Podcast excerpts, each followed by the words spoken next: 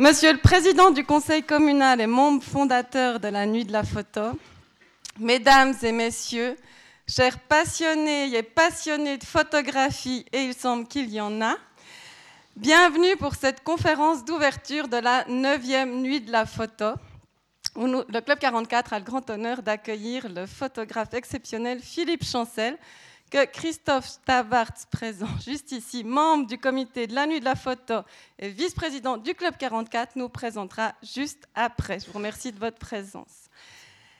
Vu que cet événement s'inscrit dans la programmation du Club 44, je vais juste dire un petit mot très rapidement sur les deux événements de la semaine prochaine, deux car nous serons en vacances la semaine suivante. Donc mardi 18 février, ça ne sera pas de la photographie mais du cinéma la réalisatrice Danielle Yegui présentera son dernier documentaire à l'ABC à 18h15, puis suivra une rencontre au Club 44 entre la réalisatrice et Alain Compiotti, modérée par Patrick Ferla. Vous pourrez prendre un encas pour euh, courir de l'ABC au Club 44, un encas spécialement préparé par le, Café de l'ABC. Alors pourquoi Alain Campiotti? C'est que Daniel Yagui a eu l'idée de ce documentaire en lisant une enquête consacrée à Thiel le Rouge, cette figure énigmatique de l'histoire communiste suisse.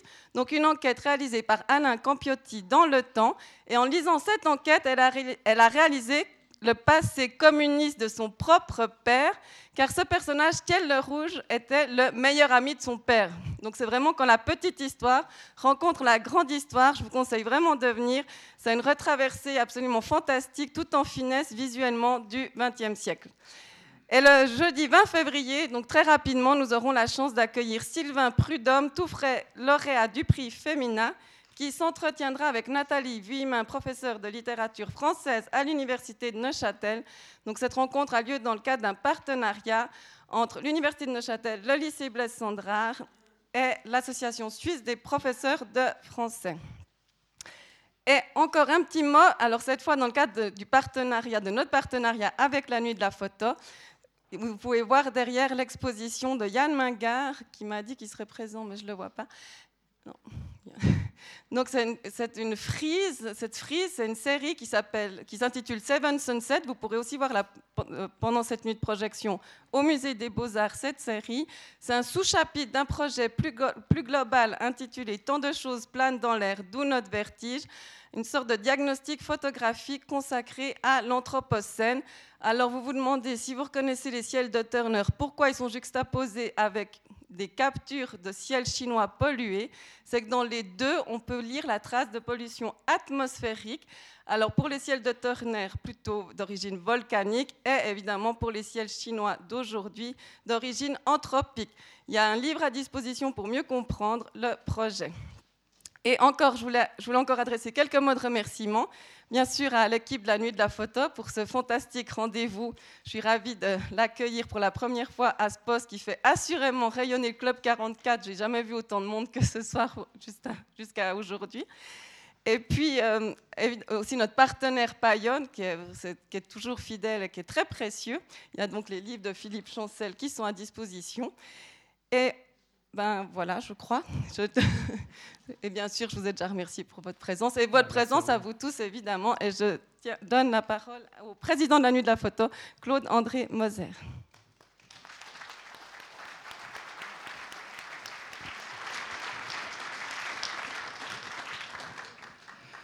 Bonsoir. Merci à Marie-Léa et au Club 44 pour leur accueil. On nous demande toujours, mais c'est quoi votre thème euh, notre thème, il n'y a pas de thème, on essaye d'explorer euh, les plus multiples facettes de la photographie contemporaine en insistant sur les dimensions sociales, politiques et environnementales. Euh, il, y a une volonté de notre part de faire une programmation qui est représentative des courants actuels, qui s'inspire notamment de ce qui se fait à Arles. On en a un exemple euh, à côté de nous ce soir sous forme d'exposition. Notre credo reste le même depuis la création de la Nuit de la Forêt. La photo. C'est joli, hein on, serait bien dans la forêt. le public apprécie de pouvoir découvrir ici. dans les bois, ce qui est de plus marquant dans la photographie actuelle. Nous aimons aussi montrer des travaux plus anciens qui laissent une trace durable. Le travail de Philippe Chancel s'inscrit tout à fait dans cette démarche, comme vous l'expliquera tout à l'heure mon collègue Christophe Stavarts. Mais on a aussi envie de ne pas être dans le catastrophisme permanent, de rechercher aussi le plaisir que procure l'image ou le sentiment d'apaisement que peut provoquer la découverte de travaux qui nous permettent de faire irruption dans des sphères intimes. On peut aussi ainsi confronter notre propre vécu à celui d'autres. Et puis, dans cette édition, nous avions envie de partager avec vous le plaisir que peut apporter à l'œil la composition et l'utilisation de plans colorés, flatteurs, qui participent aussi au plaisir euh, qu'on peut avoir en regardant une image. Les remerciements, je les ai faits pour le Club 44, pour nos autres partenaires, l'ABC, l'Esther, l'École d'art appliqué, l'Association de l'Ancien Manège, les musées, leurs directeurs, conservateurs, collaborateurs, bénévoles et les sponsors. Nous tenons beaucoup à notre collaboration avec les institutions culturelles de la ville. À côté de notre volonté d'offrir la possibilité de voir ici le meilleur des grands festivals, il y a aussi cette volonté de mettre en valeur le potentiel d'accueil et d'animation de nos institutions. Nous voulons aussi faire prendre conscience à un public peu enclin à entrer euh, dans les musées qu'ils sont à leur portée, qu'on peut passer la porte du temple sans problème. Merci à nos principaux soutiens. Je citerai les plus importants la Loterie Romande, la ville de la Chaux-de-Fonds, la ville de Genève, Sandror, la CCAP, Photo 2000 et les laboratoires du Bois et tous les autres partenaires qui nous apportent un soutien financier, logistique, matériel ou journalistique.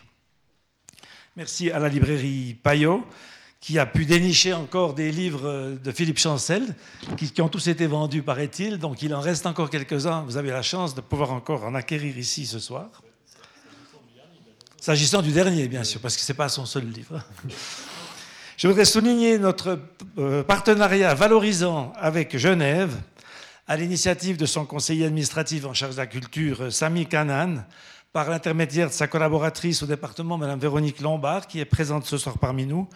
Genève reprend six travaux de la programmation de la nuit dans nos photos, qui a lieu tous les deux ans. Et puis, nous tenons à souligner le travail et le soutien de Impact et six concepts qui ont équipé en écran et en bimère tous les lieux non équipés, de Supero pour tout le travail graphique qui va de l'affiche aux oriflammes en passant par le catalogue et la présentation des dias, de Rémi Lejeune, notre membre du comité, qui a conduit la confection de tous les supports graphiques et toute la production.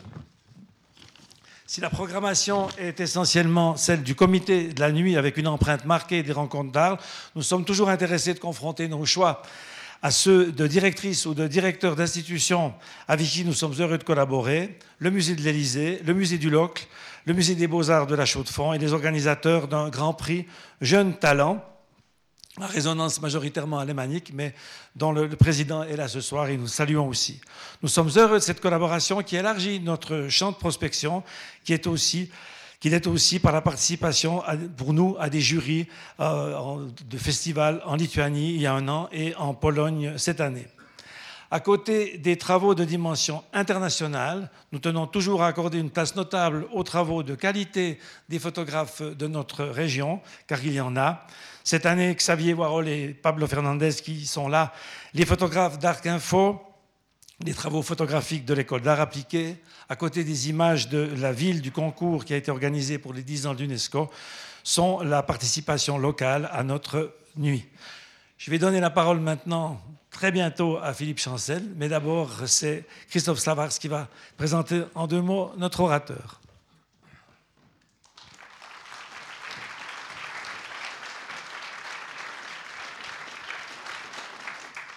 Mesdames, Messieurs, bonsoir. nous sommes très heureux, Philippe Chancel, de vous accueillir ce soir à la Chaux-de-Fonds à l'occasion de cette neuvième édition de la Nuit de la Photo. C'est à Arles, ça a été rappelé tout à l'heure, l'an passé, que les premiers contacts se sont noués avec vous, à Arles, où dans le cadre des rencontres de la photographie, votre travail DataZone, qui sera au cœur de votre conférence tout à l'heure, a fait l'objet d'une exposition remarquable et remarquée dans les espaces de l'église des frères prêcheurs. Si nous avons souhaité vous convier à cette tribune ce soir pour ouvrir les feux de la neuvième nuit de la photo, c'est clairement parce que votre démarche de photographe et le regard singulier que vous portez sur le monde actuel sont captivants, mais c'est aussi parce qu'ils font écho à de nombreux travaux que nous avons eu la chance de pouvoir présenter au cours des années précédentes. À y regarder de près, il y a comme un fil rouge qui continue de se dérouler, peut-être ténu, mais tout de même assez évident. Ça a été rappelé tout à l'heure, euh, la nuit de la photo n'a jamais eu l'ambition ni la vocation de se constituer une identité autour d'un courant photographique délimité, d'une pratique photographique particulière ou encore d'une thématique déterminée. Son projet, c'est année après année de donner à voir, dans de multiples directions, ce qui se fait dans la photographie contemporaine, ici et ailleurs. Pourtant, dès les origines de la manifestation, les organisateurs ont largement privilégié un certain usage de ce média, en l'occurrence des reportages en prise directe avec le réel, des enquêtes au long cours, en immersion, comme on dit, qui s'emploient par l'image à disséquer le monde dans lequel nous vivons et à décortiquer certaines des problématiques politiques et sociales les plus brûlantes de notre temps, et cela pour constituer en quelque sorte des archives du présent, pour paraphraser le titre de votre conférence. Je me permets ici de citer quelques-uns de vos prédécesseurs à ce micro, pour, si possible, faire apparaître ce fil rouge dont je parlais avant. Il y a eu d'abord le photographe suisse Christian Lutz, venu évoquer son extraordinaire trilogie sur le pouvoir, avec, pour le pouvoir économique, une plongée sidérante dans le delta du Niger, baigné d'hydrocarbures, que l'on retrouvera directement dans votre travail DataZone. Il y a eu ensuite Guillaume Herbeau, venu présenter ces images d'une beauté forcément dérangeante, ramenée de Kiev et du Donbass, dans une Ukraine en ébullition.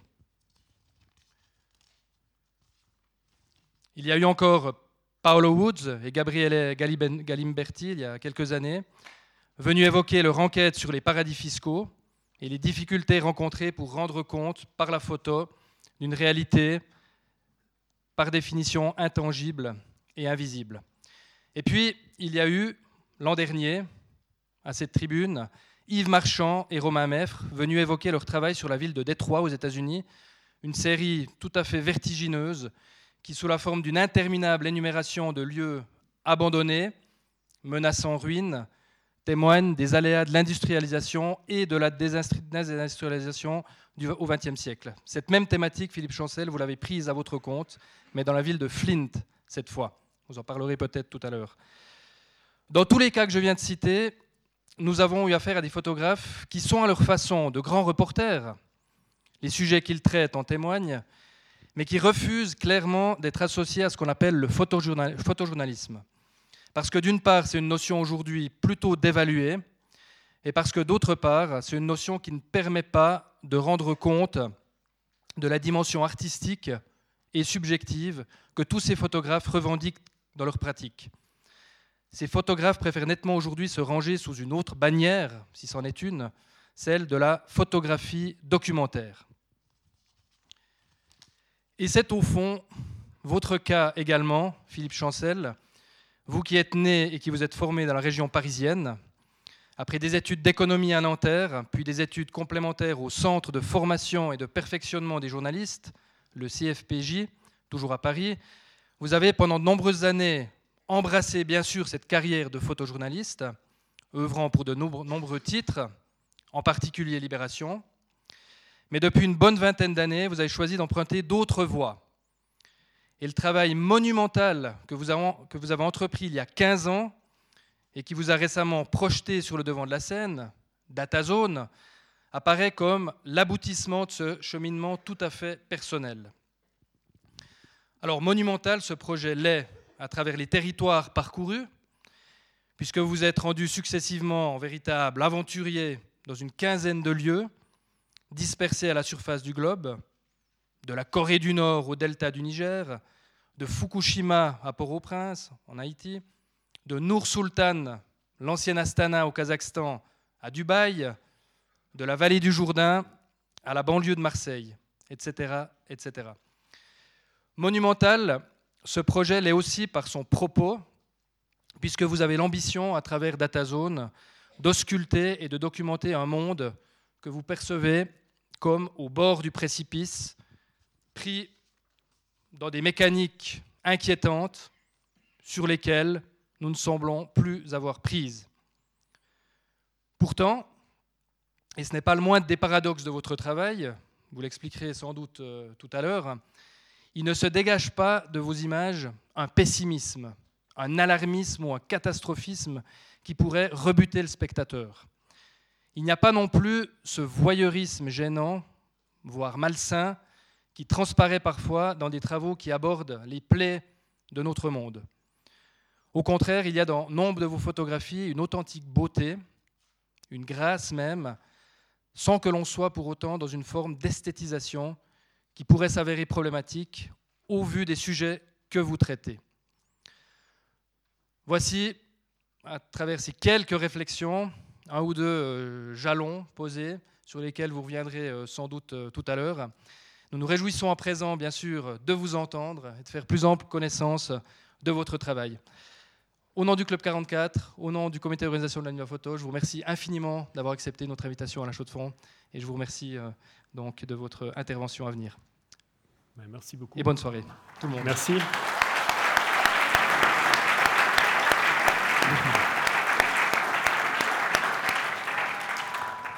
Merci pour euh, cette magnifique présentation. Euh, du coup, euh, je ne sais presque plus quoi dire après tout ça, mais non, non, je plaisante.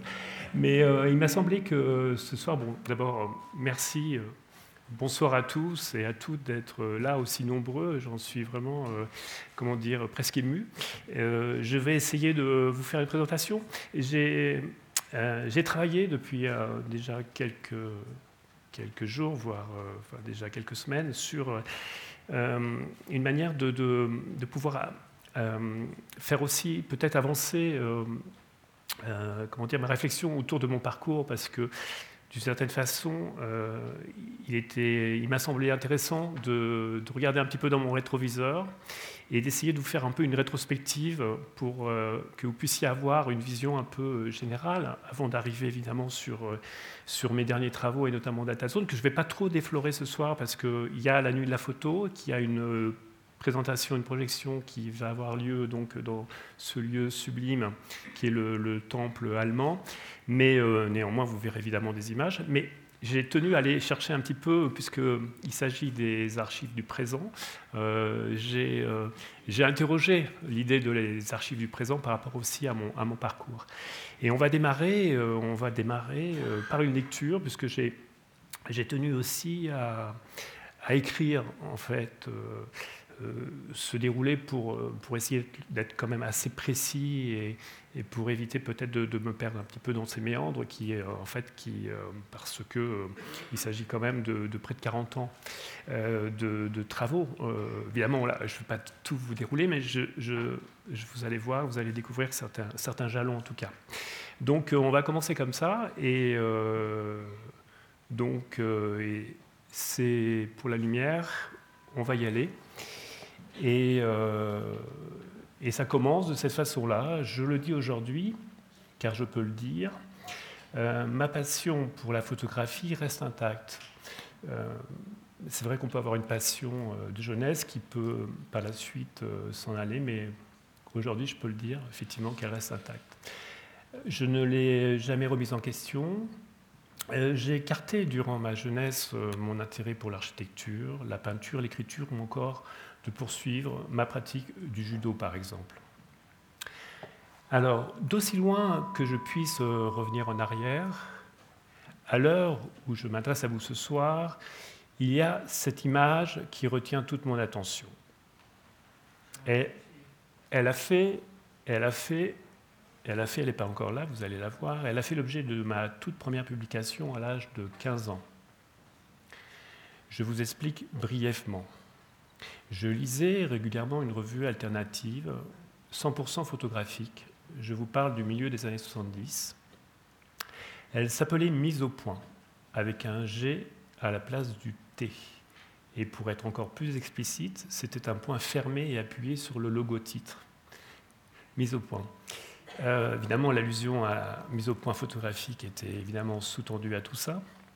Euh, son rédacteur en chef était aussi un jeune éditeur qui fera beaucoup parler de lui par la suite. Sa maison d'édition s'appelait et s'appelle toujours Contre-jour. Euh, été, Contre-jour a été une grande maison d'édition dans les années 80-90 et encore aujourd'hui publie encore des ouvrages. Claude Nori l'a dirigé. J'ai fait sa connaissance en me rendant dans le 14e arrondissement de Paris, où une minuscule boutique lui servait de bureau-librairie. Sur le thème du quotidien, il avait organisé un concours et publié un catalogue, un concours auquel j'avais participé, en envoyant par la poste, comme une bouteille à la mer, euh, plusieurs photos d'ailleurs, mais qui avait toutes euh, comme, euh, comme thématique des photos faites dans le métro, comme celle-ci. Là, en l'occurrence, je dis une bêtise, elle n'est pas faite dans le métro, celle-ci, elle est faite dans un train de banlieue, mais c'est à peu près la même chose. En tout cas, un transport en commun. Donc, sur le thème du quotidien, il avait organisé un concours et publié un catalogue regroupant les meilleures images reçues et, euh, j'en étais très content. Euh, je me suis, euh, en le feuilletant, je m'aperçois qu'une de mes images avait été publiée. Alors, c'était un concours, il n'y avait rien à gagner, sinon cette publication. Mais euh, pour avoir le catalogue, ça n'avait pas été chose facile. Il a fallu que je bataille parce qu'il était assez, euh, assez pingre, ce Claude Nori. Il cherchait plutôt à les vendre, ces catalogues, plutôt qu'à les donner quand même aux auteurs en fait, qui avaient permis euh, de le constituer. Donc voilà. Et donc j'ai réussi à repartir avec un exemplaire, mais avec beaucoup de mal. Alors cette photo, cette photo, elle est, elle est, elle est strictement vraie. donc dans, ce, dans ces dans ce que je viens de vous dire. C'est l'une de mes premières parce que le passager du train banlieue aux lunettes cassées et au visage balafré, tel que vous le découvrez là, n'est pourtant pas ma première photo, mais, elle me semble importante pour moi, très importante. Je l'ai faite avec un Minox au jugé. Euh, J'utilisais un petit Minox 35L pour certains amateurs et euh, spécialistes de la, du matériel photographique. Euh, donc, ce n'était pas le tout petit appareil Minox là, des, euh, des espions. Mais c'était un autre qui était pas mal non plus, qui avait un côté assez, un look assez incroyable parce qu'il ressemblait en fait à, à ces appareils qu'on appelait les, les, chambres, etc., folding, c'est-à-dire qu'on ouvrait comme ça avec un, avec un capot, sauf qu'il était miniature. Il me plaisait beaucoup parce qu'il me permettait de faire euh, des photos un peu à la sauvette et, et euh, je m'amusais beaucoup avec. Donc cette photo a été faite au jugé. Bien plus tard, c'est ça qui est important aussi. Je découvrirai, parce qu'à l'époque, je ne connaissais absolument pas ni ce photographe, ni ce travail de ce photographe, le travail de Walker Evans sur les passagers du métro new-yorkais. Et à travers ce, travail, évidemment, qui m'a énormément interpellé, interloqué au moment où je l'ai découvert quelques années plus tard, je découvrais aussi quelque chose qui allait constituer aussi une manière de me construire dans le récit photographique, c'est-à-dire la force de la série photographique. Hein. ça, je pense qu'aujourd'hui, euh, euh, le corpus photographique est quelque chose d'essentiel, d'autant que euh, on voit tellement d'images à la fois isolées et isolées. Bon, ça, on reviendra peut-être à plus tard pour en parler. Bien plus apte à frapper les esprits que la photographie isolée de, des larges corpus humanistes de et Alaronis. C'est vrai aussi. Donc voilà, ça c'est important de le dire. Alors, à la mort de mon père, j'avais 10 ans, un proche de la famille, certainement son meilleur ami, Émile Joublin, euh, trouva normal que j'hérite du vieux Rolleiflex qu'il avait offert à mon père, féru de photographie, très doué aussi pour le dessin et d'autres expressions artistiques. Mon père, vous êtes toujours sur la même photo, mais c'est exprès, vous savez. Mon père mon père, vous finirez par la découvrir parce qu'en fait, cette photo, il faut vraiment la regarder pour bien la comprendre. Mon père exerçait la profession, mais vous inquiétez pas, il va y en avoir. Mon père exerçait la profession de chimiste. Jusque-là, je me contentais d'un Instamatic 133X. Avec le relais, je rentrais dans la cour des grands. Joublin était un enfant de Montmartre, photograveur pour un grand quotidien, il est devenu photographe, puis s'est spécialisé dans la photographie d'architecture. Dans la vie, il était un grand observateur de la société et stigmatisait certains travers du progrès et de la consommation à venir, comme déjà la mondialisation, l'avion, les voitures, abolissant les distances, mais aussi participant à créer des besoins inutiles. La toute-puissance de la plastique monnaie, la financiarisation, le péril climatique, etc. À Montmartre, il fréquentait la bohème. Avec lui, je fis la découverte du monde de l'art et des peintres qu'il fréquentait alors, de Picasso et Dali au bateau Lavoir, au peintre historique de Montmartre que fut Maurice Autrullot. J'ai gardé de lui un négatif sur plaque d'un portrait de Dali que je me vois encore brandir à bout de bras comme un talisman dans la lumière dans la cour de l'école où j'étais interne en seconde. Du Trilo, je me rappelle très bien deux traits qui me fit à sa manière connaître de lui. Un, un en soulard invatiré, il réglait ses ardoises de tournée d'absinthe en troquant des toiles peintes à la va-vite au fameux lapin agile. Deux, d'un air sentencieux, Joublin donc, et énigmatique, j'entends encore je l'entends encore me dire, tu vois, Utrilo était le seul peintre à se mettre devant un simple mur et le peindre de telle manière qu'il n'en était pas ridicule. Alors j'en tire encore euh, la leçon que être artiste, cela tient un peu de choses, et surtout de savoir de quel côté du mur l'on se place. Bon. Avec ce flex, j'ai fait mon premier reportage sur la tour de Montlhéry, que personne ne connaît. Déjà une tour, mais euh, médiévale, celle-là, située toute proche d'où j'ai passé mon enfance, dans la vallée de l'Orge, à Saint-Michel-sur-Orge. Plus tard, je serai ébloui par le travail de Brassailles, découvert dans le magazine Photo, qui était alors un bon outil de culture. J'y découvrirai aussi Cartes, Walker Evans, donc, Robert Adams et tant d'autres. Mais c'est par Brassailles, de son Paris la nuit, mais surtout de son travail sur les artistes peintres et sculpteurs dans son livre paru en 1976 chez De Noël, Les artistes de ma vie. Accompagné de ces textes, on oublie qu'il a d'abord été, euh, c'était un, émigré hongrois, mais euh, qui avait fait d'abord carrière en tant que journaliste. Que par la suite, nul hasard, les artistes plasticiens prendront une grande importance dans ma trajectoire et occupent encore une bonne part de mon activité de commande mais nous y reviendrons plus tard. Durant ces premières années d'apprentissage, euh, il n'y en a plus pour longtemps, vous allez voir d'autres photos. Durant ces premières années d'apprentissage, je m'inscris à un photoclub à Juvisy-sur-Orge, en banlieue parisienne, et je me coltine au béaba de la technique de prise de vue et du tirage en noir et blanc.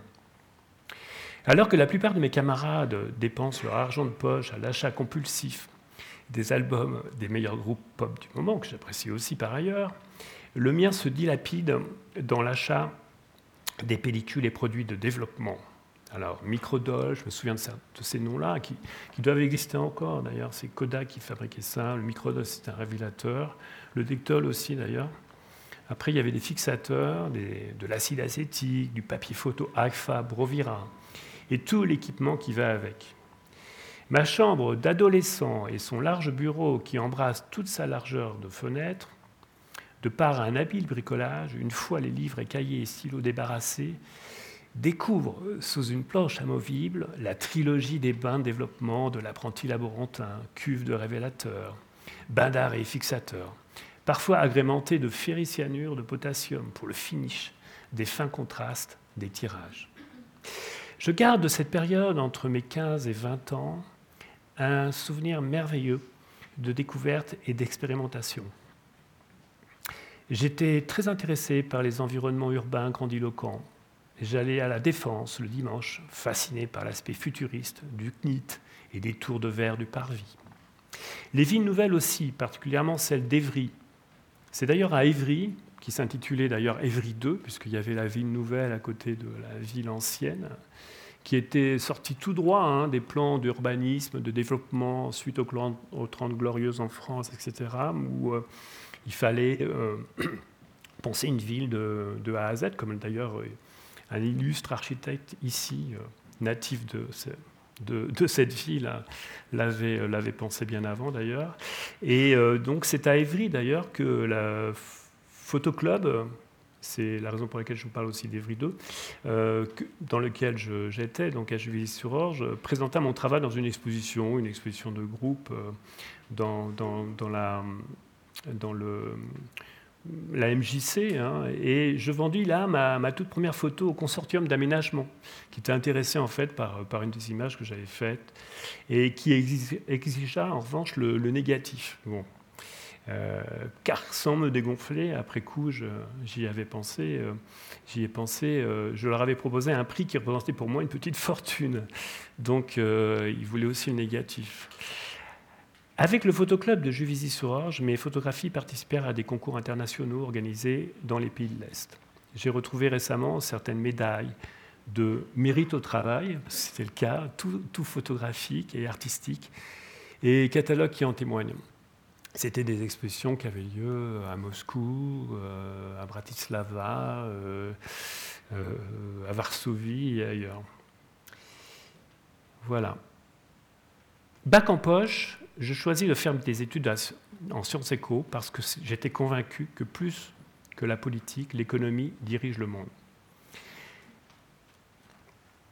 En 79, en 79, l'année de mes 20 ans et ma première année de fac en économie, j'expose mon travail à la bibliothèque universitaire de Nanterre et là, je poursuis avec une autre exposition à Odéon Photo intitulée Un quotidien, dont voilà l'affiche. Alors cette affiche, je l'avais réalisée euh, moi-même en faisant un tirage sur lequel j'avais mis euh, donc cette euh, typographie, cette typo en, en lettre A7. Et j'avais apporté ça à un imprimeur qui avait donc bah, photographié ça pour en faire, pour en faire une affiche, peut-être tirée à 100 exemplaires. Donc Odéon Photo, il faut le savoir, c'était euh, en fait c'était au carrefour de l'Odéon à Paris.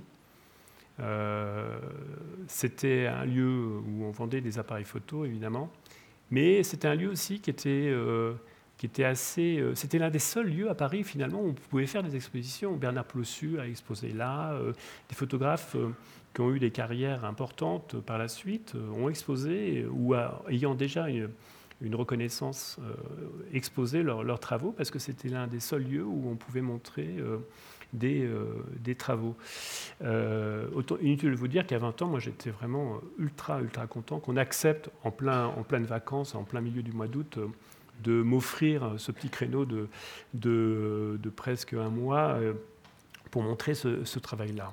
Hein. C'était un travail qui était issu justement de toute cette street photographie que je développais notamment avec mon, mon Minox. Et alors, à ma grande surprise, je découvre un article dans le Figaro du critique d'art Michel Nurizzani et un autre dans le Matin de Paris. Voilà, alors en voici quelques-unes rescapées de ces tribulations propres à la street photographie. Donc il y a cette image. Euh, et il y a, celle-ci, alors ce ne sont, pas des tirages, mais ce sont des reproductions euh, issues d'une revue qui s'appelait, euh, qui s'appelait, oui, qui s'appelait Photo Reporter. Voilà. Et l'article était intitulé, c'était l'un de mes premiers portfolios, et l'article s'intitulait Quand on aime la photographie, on a toujours 20 ans. Voilà. Ça m'a. Je ne l'ai jamais oublié. Hein. Je ne l'oublie toujours pas d'ailleurs. voilà. Après ma licence, euh, j'ai décidé de suivre une formation spécialisée de journalisme au CFPJ, comme vous l'avez rappelé tout à l'heure. Euh, et euh, ce qui m'a amené sur un terrain propice à l'écriture. Et c'est par, euh, par, euh, par l'écrit que je suis rentré dans la presse, notamment en participant à la création du magazine Challenge en tant que reporter. J'ai collaboré, collaboré aussi comme pigiste sous un pseudonyme à des revues de photos comme Photo Magazine, Photo Revue, Photo, et aussi euh, aux pages essentiellement sandwich de Libération, où je faisais des portraits, textes et photos, souvent de marginaux ou de, ou de choses un peu déjà un, peu extrêmes. Je me souviens avoir fait un article, par exemple, sur la, sur la maternité à la prison de Fleury-Mérogis, où j'avais été rencontrer ces, euh, ces, femmes mères avec leurs enfants en prison, euh, une hermaphrodite aussi que j'avais interviewé, enfin, euh, des, un centre d'antipsychiatrie euh, style, euh, enfin, qui, était, euh, qui, était, qui avait été mise en place par Félix Guattari et Gilles Deleuze. Enfin, des sujets comme ça assez pointus où il fallait en, en 3-4 feuillets, mais bien, bien écrit, quand même bien, bien travaillé, et une photo, parvenir à dire quelque chose. Voilà, et ça, ça m'intéressait beaucoup. Voilà, il se trouve que dans le même temps, le magazine Photo Reporter, donc celui-ci d'ailleurs, qui a publié ce, portfolio, là, j'ai retrouvé ses, parutions, euh, donc euh, publia mon premier portfolio. Quand on aime la photo, on a toujours 20 ans, comme je vous, je vous l'ai dit. L'occasion de me rapprocher avec deux de ces jeunes journalistes qui me firent part de leur projet de lancer une agence de presse photo qui comptera quelques années qui comptera euh, durant quelques années dans sa courte existence, avant de s'arrêter au mi-temps des années 80. Alors c'est Graffiti. Donc voilà, et ça c'était donc une publication dans un autre magazine qui s'appelait Photo Magazine qui parlait de cette agence de ses créateurs. Graffiti, texte et photo, ce qui était assez nouveau à l'époque, comme l'idée du magazine, c'est-à-dire en fait se, détourner un petit peu de, l'actualité, euh, puisqu'à l'époque régnaient ces agences qui étaient euh, Gamma, Sigma, SIPA, qui apportaient vraiment des, photographies d'actualité, hein, euh, qui arrivaient à concurrencer ces grandes agences qu'on appelait les agences euh, télégraphiques, euh, qui étaient l'AFP, l'agence France Presse, etc., parce qu'ils apportaient à la fois la, même réactivité, mais aussi une qualité d'image qui était, qui était bien meilleure souvent que, les, photos d'agence, parce que le, photographe d'agence devait avant tout penser faire sa photo, mais surtout la transmettre le plus vite possible. Ce qui n'était pas le cas des, autres agences. Voilà. Euh, ça, c'est quand même dans ce, contexte-là que j'étais hein, au début des années 80. C'est pour ça que je tiens à vous le rappeler. Euh, le paysage photographique a totalement changé depuis, évidemment. donc, graffiti, et alors c'est avec graffiti je fais euh, mon premier coup en Pologne, appelons-le comme ça, un coup, un coup journalistique, alors que j'étais encore étudiant à la fac de Nanterre. Et là, vous apercevez une parution dans le magazine VSD. Euh, on est en Pologne. La loi martiale est imposée par le général Jaruleski le 13 décembre 81. Et euh, cela donnait un nouveau climat, un climat, euh, un, climat plutôt très angoissant au combat à l'époque de Solidarnosc. Euh, l'état de siège en Pologne en 81, ça laissait penser qu'à nouveau les Russes allaient débarquer avec leurs chars, comme ils l'avaient fait à Prague, et que ça allait être la, la gabegie et ça allait être, ça, ça allait être d'une violence et d'une répression terrible avec Mathieu Polak, euh, qui était d'origine polonaise, qui avait des contacts à Varsovie et qui est maintenant directeur de la photo au monde. Nous avons réussi à obtenir deux visas et, chose incroyable aujourd'hui, une avance importante de Paris Match et de Stern. je vous raconte très très vite de quelle manière on obtient des visas. Euh, j'étais encore étudiant à la fac de Nanterre et je vais voir le, recteur de la, de la, fac en lui disant on a fait une collecte, euh, on a de, suffisamment d'argent pour euh, organiser euh, euh, des achats groupés de, produits de première nécessité pour, et les acheminer en Pologne, puisque le problème de, effectivement alimentaire était quand même quelque chose qui était très sensible dans, dans, les pays de l'Est. Et en ayant cette lettre grandiloquente, dans les formes de, l'administration du recteur de l'académie de, l'université de Nanterre, euh, les autorités du consulat de, Varsovie à Paris euh, nous filent vraiment des visas, pensant que véritablement on partait là-bas, donc euh, acheminer des, des, vifs pour les nécessiteux de, la Pologne et, en particulier Varsovie en vérité, on partait donc pour, pour faire tenter ce coup. Voilà. Alors, cinq jours euh, sur place nous ont permis de recueillir des témoignages exclusifs de dissidents. Nous avons réussi à faire des photos dans la cour de la prison de Bialolenka. C'était là où furent emprisonnés tous les leaders à l'époque de, ces mouvements de contestation syndicaux qui étaient le corps, Solidarité, entre autres et euh, des personnalités comme Bouillac, mais aussi évidemment Lech et autres. Donc là, vous apercevez cette photo que, qu'on a réussi à, obtenir grâce à un appareil qui avait été introduit euh, de façon clandestine dans un, dans, un, dans un paquet euh, qui est de la Croix-Rouge, dans lequel on avait dissimulé un appareil. Oui. J'ai par la suite enchaîné sur des nouveaux sujets de l'autre côté du rideau de fer, et particulièrement en Roumanie, en Bulgarie et en Union soviétique. Et ça, vous allez voir, euh, donc, euh, là, c'est une autre production d'une parution dans, euh, dans VSD qui s'appelle La vie de tous les jours, dont le titre est La vie de tous les jours, comme vous le lisez, sous le règne de Ceausescu, où je raconte comment, pendant trois semaines, j'ai parcouru la Roumanie aux pires heures de Ceausescu, et particulièrement au moment où, euh, au mois d'août, où se fêtait le 23e anniversaire de, l'accession au pouvoir de, de, de Nicolae Ceausescu. Alors, là, vous, voyez ces, images que j'ai récemment, alors il y en a quelques-unes, parce que ce sont des images que j'ai récemment euh, retrouvées d'une certaine façon, enfin je ne les avais pas perdues, elles étaient dans mes archives.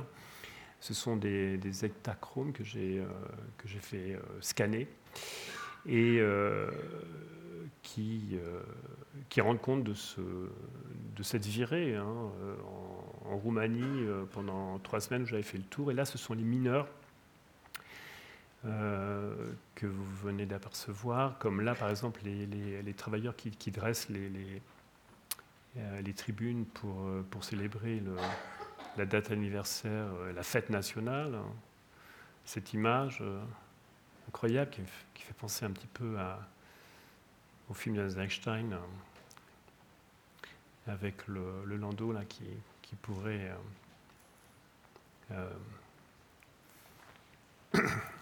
descendre les marches. Ça, c'est une mineure, une mineure en Roumanie. C'était une zone interdite, c'était la région de Tierjoujou, c'était la région de Motrou. Euh.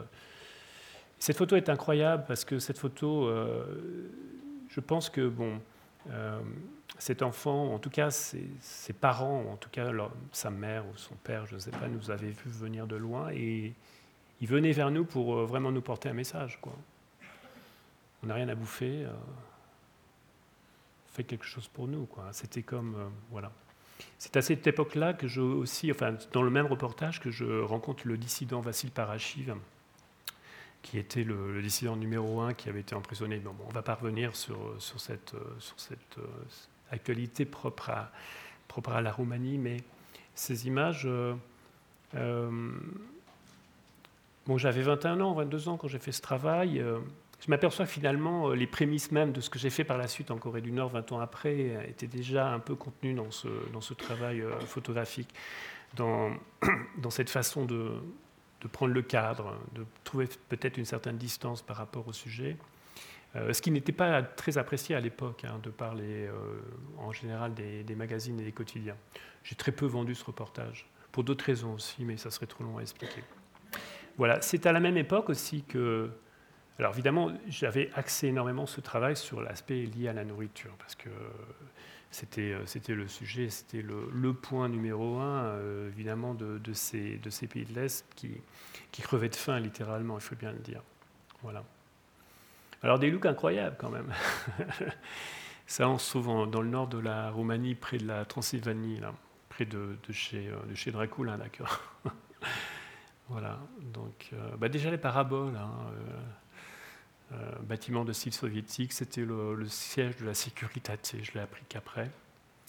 Voilà, et là on arrive à autre chose. On arrive à un autre travail, euh, aussi un travail un peu séminal, qui s'intitule Rebels. Donc, euh, après, après, après, après cette agence dont je vous ai parlé, là, qui s'appelle Graffiti, je me suis rapproché ensuite de l'agence AWACS. C'est une agence qui, travaillait pour, essentiellement pour Actuel. C'est une agence qui. AWACS, c'était le nom d'un d'un avion espion euh, qui avait été mis au point et, par les Américains pour, à l'époque, survoler un petit peu les, territoires et pour euh, déjà faire. C'est une sorte d'avion espion. Voilà, donc on s'appelait AOAX, c'est une agence multimédia. Euh, certains sujets ont été publiés, d'autres pas, comme celui que j'ai fait à Paris sur des bandes rivales. Alors, les voilà. la série des Rebels, l'histoire de deux bandes rivales à Paris, les Del Vikings et les Black Panthers, qui semblaient rejouer West Side Story. Et cette euh, série-là, dont je vous montre quelques images, euh, a, été, euh, été montrée au Barbican à Londres il y a deux ans, dans l'exposition Another Kind of Life, et aussi au musée d'art multimédia de, Moscou, il y a à peu près à, la même période, et récemment aussi à la Cité de l'histoire de l'immigration à Paris euh, lors d'une petite anecdote, euh, au moment du vernissage à Moscou de, ce travail, euh, toute la jeunesse un peu dorée de, Moscou qui était là, en nombre, était persuadée qu'en fait c'était des images qui étaient issues d'un film qui avait été monté. Alors ils ne savaient plus exactement, enfin, ils ne comprenaient pas exactement, il y avait un problème à la fois de spatio-temporel, c'est-à-dire où, ces images avaient été faites parce qu'on était dans des looks 50s, euh, alors que ça avait été réalisé dans les années 80, et on les voyait en 2020 à Moscou. Vous vous rendez compte un peu de l'histoire. Donc, euh, comme ça, il y avait une sorte de, comme ça, de, de, de, de problème euh, vraiment de, la façon de situer ce, travail. Et comme il y avait un petit côté aussi spectaculaire, je vous montre un peu les images les plus fun, mais, mais en vérité, en vérité, c'était quand même c'était Je t'aime moi non plus, c'est deux bandes rivales. Donc euh, parfois, j'ai des photos qui montrent des, armes à feu euh, sur les grands boulevards euh, et des bastons mémorables ou des choses comme ça. Et donc pour eux, c'était totalement une fiction. C'était quelque chose qui, n'avait pas pu exister. dans les années 80 à Paris. Pour eux, c'était impossible d'imaginer une chose pareille. ça m'a assez surpris et ça m'a perturbé même.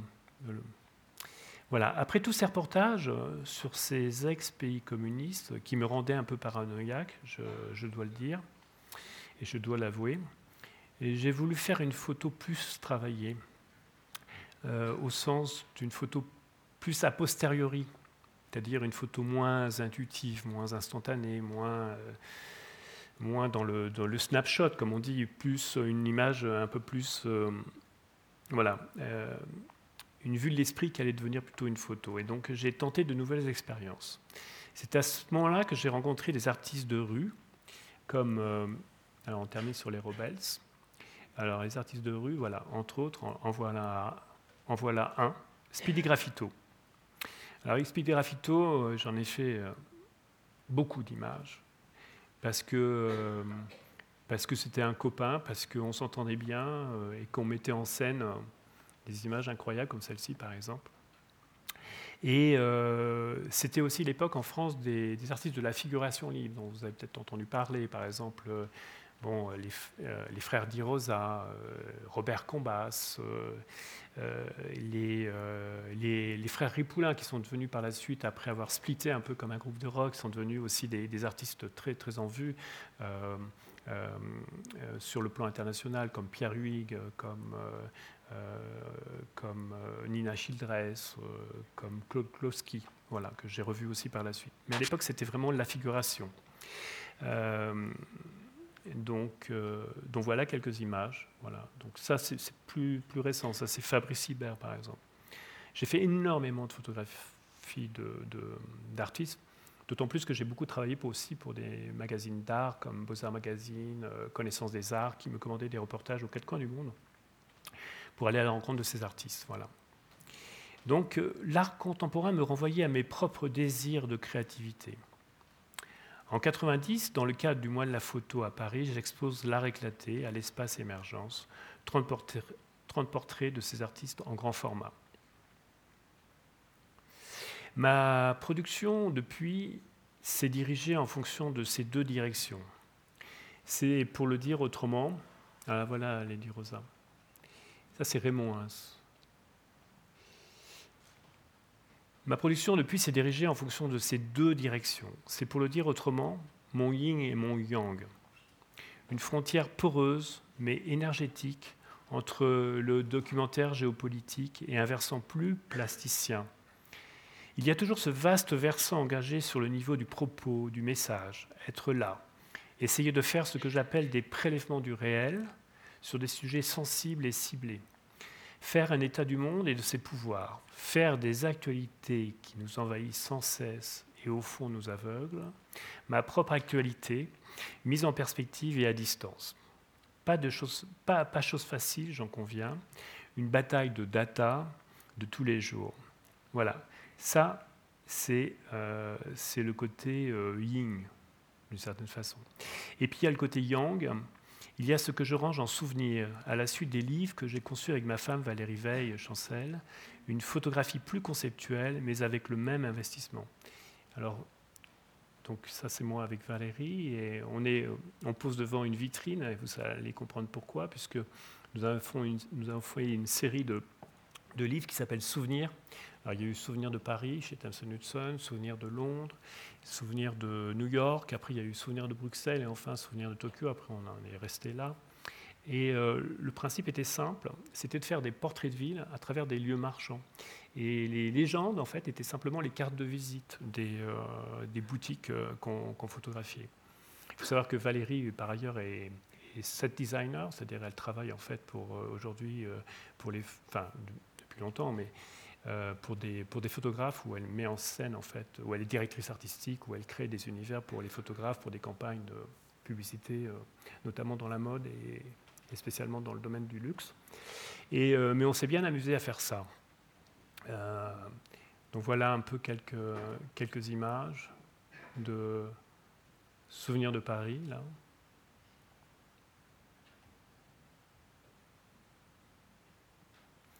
Désolé, c'est un peu petit, j'espère que vous les voyez quand même. Derrière, ça doit être un peu plus grand quand même.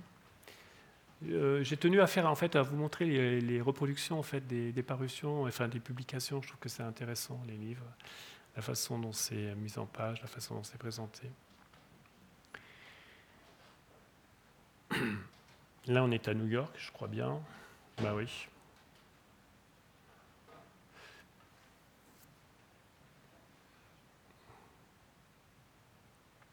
Voilà, ça c'est souvenir de Londres, souvenir de New York.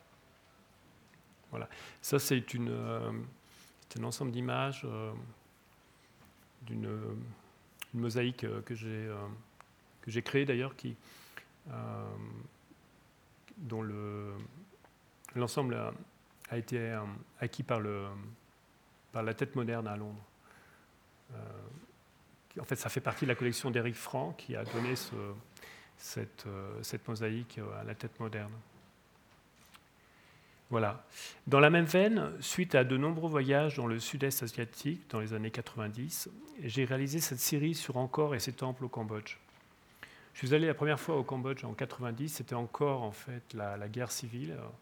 Et encore, il, fallait, euh, j'avais réussi à, trouver un vol sur un, sur j'allais dire presque une sorte de, de Spoutnik euh, soviétique. C'était un avion à réaction, mais c'était un avion de guerre en fait. Euh, qui m'avait euh, atterri littéralement à, à où j'avais pu donc me rendre sur, déjà sur les, temples d'Angkor, qui étaient encore truffés de, mines, il faut bien le dire, mais c'était c'était incroyable parce que on avait l'impression d'être c'était des, territoires, en fait, des, environs, des, environs enfin, des, espaces qui avaient été complètement privé de, toute, euh, de toute visite pendant pratiquement 10-15 ans. Donc c'était, on était, c'est, je ne sais pas pour certains d'entre vous qui connaissent euh, Pierre Loti, on avait l'impression de, revoir un petit peu, de revivre un petit peu ce que lui racontait il y a un siècle avant, quand il, y a toute cette période qui, dont on a qui, où on a redécouvert en fait ces temples après euh,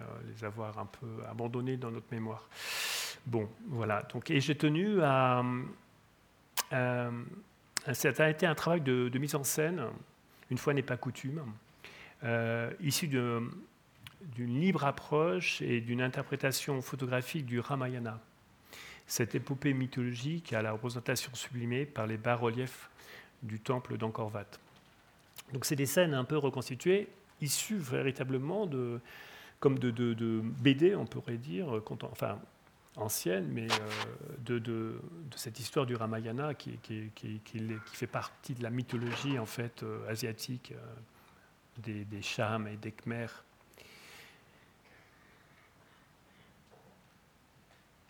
Voilà, ça c'est une reconstitution d'une bataille justement, d'un affrontement entre les, Chams et les Khmers. On avait travaillé avec des figurants qu'on avait trouvés dans un, à droite et à gauche, et notamment aussi les Apsaras étaient en fait des, des, orphelines de la guerre euh, qui, euh, qu'on avait trouvées dans un orphelinat et qui, euh, qui étaient des, danseuses et qu'on a utilisées pour, pour ces images. Voilà, alors côté Yang, côté Yang, au début des années 2000, à moins que ce soit le contraire, mais bon, ça, chacun, chacun pourra le voir à sa manière. Au début des années 2000, la Corée du Nord représentait un véritable défi. L'expérience de la Corée du Nord s'avérera très différente de celle que j'avais vécue euh, dans des pays comme la Roumanie et la Pologne. Il était impensable d'y aller de manière euh, clandestine et il fallait obtenir un sauf-conduit officiel, trouver la personne qui pourrait porter le projet auprès des autorités coréennes. Alors je l'ai trouvé, cette personne, un peu par hasard, il faut bien le dire. Avec Jean-Pierre Reynaud, qui m'accompagnait. Alors le voilà, Jean-Pierre Reynaud. Alors pour certains d'entre vous, peut-être vous le connaissez, c'est un artiste français quand même relativement connu, euh, qui est connu pour ses peaux, mais aussi pour ses carrelages, pour sa maison qu'il a détruite. Et euh, au début des années 2000, c'est quelqu'un euh, qui est vraiment, enfin nous sommes intimes, et ça fait 25 ans que je connais Jean-Pierre, je l'ai connu à la Fondation Cartier, et j'ai été par exemple photographier des pots de des pots fluo qu'il avait, euh, des œuvres donc de lui euh, par 30 mètres de profondeur en mer Rouge par exemple. Et euh, au début des années 2000, il s'est, intéressé aux drapeaux. Et des drapeaux hein, tels que vous les voyez là, qui correspondent exactement aux drapeaux des nationalités des pays concernés. Sauf que la façon de les de se les approprier en les montant sur un cadre, etc., devenaient des rénous. Voilà. Et c'est une manière un peu de les adouber euh, que de les, en fait, de les, euh, de les photographier in situ. Et euh, quand je lui ai parlé de mon projet en Corée du Nord et de la possibilité d'y aller, j'ai compris avec lui, et nous l'avons compris ensemble, que, que si on se plaçait sur le terrain de l'art, c'était vraiment la carte à jouer. Et j'ai aussi misé d'une façon un peu stratégique euh, que le fait de photographier la partie visible euh, d'un pays dont, on ne connaissait rien et dont, de toute façon, on imaginait, a fortiori, que la partie invisible, la face cachée, était importante, il ne servirait à rien de vouloir voilà, tenter euh, d'y aller voir, mais qu'au contraire, euh, donc cette partie visible pouvait en dire autant que ce qui était caché. J'avais un terrain de jeu, un pays pour moi tout seul et vierge d'images, un musée à ciel ouvert. Et c'est vrai que lors de mon premier voyage en Corée du Nord, par la suite je suis retourné à cette reprise, hein, puisque mon dernier voyage remonte à 2015. Je vais y retourner cette année. À chaque fois, j'essaye un peu d'avancer un peu les, aussi euh, mes pions là-bas. Donc à nouveau, enfin, à chaque fois, j'ai quand même, j'ai quand même un, sorte de, voilà, de, de, euh, euh, de propositions à leur faire, qu'ils acceptent ou qu'ils n'acceptent pas. Donc, euh, mais en tout cas, lors, de ce, lors de ce premier voyage, nous avons fait ces images, entre autres avec Jean-Pierre, qui sont quand même assez incroyables, hein, parce que c'est là, ce que vous voyez là, c'est là où vous avez vu récemment ces images où on voit Trump euh, franchir la ligne de démarcation entre le nord et le sud. Euh, aujourd'hui, euh, brandir un, drapeau de la Corée du Nord de cette façon-là, côté nord, je crois que ça ne serait pas possible. Et donc, donc on en arrive à, on en arrive à ce livre des PRK que je publie en 2006 aux éditions Thomson Hudson, en français, en anglais et aussi en allemand. En tout, il a été tiré à 15 000 exemplaires. Euh, et donc voici les, images. que j'expose aux rencontres d'Arles en 2006 avec le commissariat de Raymond de Pardon sur le thème des photographes de la politique et de la société.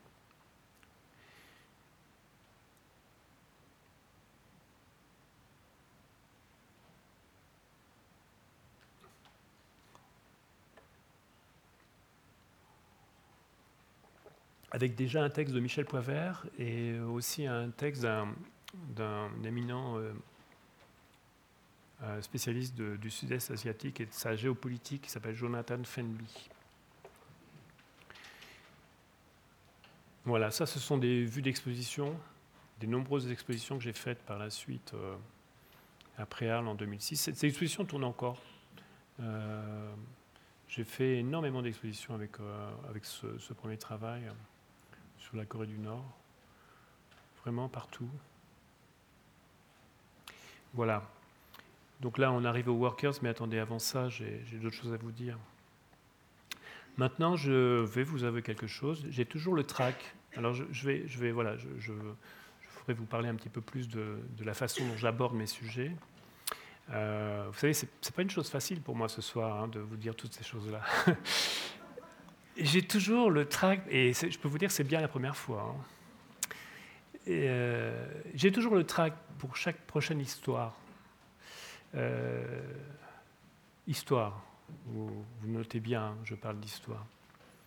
Euh, non pas par rapport au sujet que j'ai choisi, mais souvent, parce que je crois que le, le sujet en soi, c'est pas le plus important, ça compte évidemment par rapport à, un ensemble de choses qu'on essaye de, dire, mais, tous les sujets sont bons, d'une certaine façon. C'est la façon de les appréhender qui compte. Euh, mais c'est... Euh, moi, je vais vous parler du point d'entrée. Alors, qu'est-ce que c'est que le point d'entrée? Eh bien, c'est ce qui va, pour moi, cautionner tout le reste. On a beau être là, être soi-même, euh, La surface sensible, la caisse de résonance, parce que je pense que euh, j'aime bien dire qu'un que, qu'un photographe travaille avec un appareil photo. Donc un appareil photo, c'est une surface sensible, bien sûr. On pense à la, on pense à la pellicule, aujourd'hui au capteur, surface ultra sensible, capteur euh, digital. Mais il n'en demeure pas moins que, que, l'appareil photo n'est que le réceptacle de, en fait, finalement, de de, ses sens à soi-même, enfin en tant qu'individu, son cérébral, son, mental, oui, son physique, euh, euh, tout, concourt à, en fait à, faire une image hein, euh, sur, le, sur le terrain. Il y a toujours le risque, mais en fait, en fin de compte, de se laisser égarer par le paradoxe d'une réalité qui outrepasse l'affection. Ça, c'est vrai. Pour le chef d'orchestre dirigeant une harmonique, le premier geste est essentiel. Pour moi, c'est pareil. La première image ouvre les portes sur tout le reste.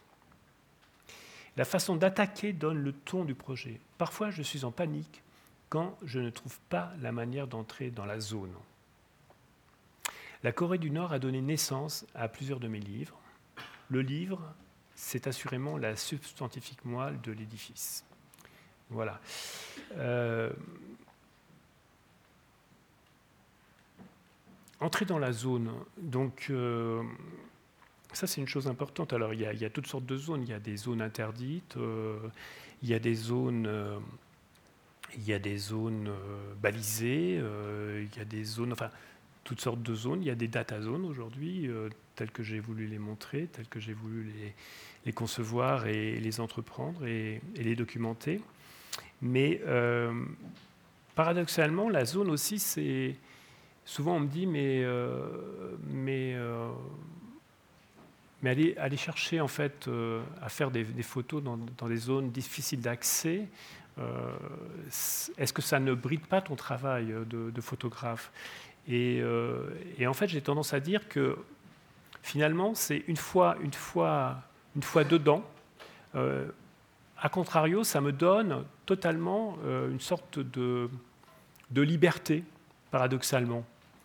Euh, la contrainte m'apporte, une fois franchi, j'allais dire presque l'interdit, euh, la transgression me donne un espace de liberté que je ne trouverais pas, euh, peut-être sur un terrain beaucoup plus facile d'accès.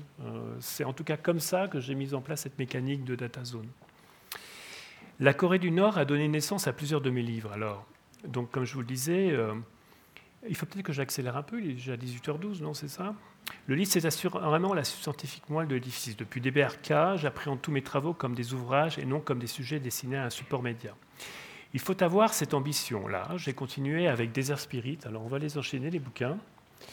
Et donc, il y a eu Workers et Myriad, un travail sur, euh, sur finalement cette nouvelle, nouvelle forme d'esclavage qu'on rencontre dans les Émirats arabes unis. Euh, qui sont ces, travailleurs-là, émigrés, euh, qui viennent du monde entier et qui bâtissent euh, ces, skyscrapers qui... alors il y a Desert Spirit, donc dans les Émirats arabes unis. Ça, ce sont des images qui sont extraites de euh, de l'exposition Dreamlands au centre Pompidou, où j'ai, euh, sous un commissariat de euh, où j'ai exposé ce, enfin, quelques images issues donc de ce livre, paru en même temps à Desert Spirit chez l'éditeur Xavier Barral. Et puis après, il y a eu aussi, alors voilà quelques exemples, quelques pages.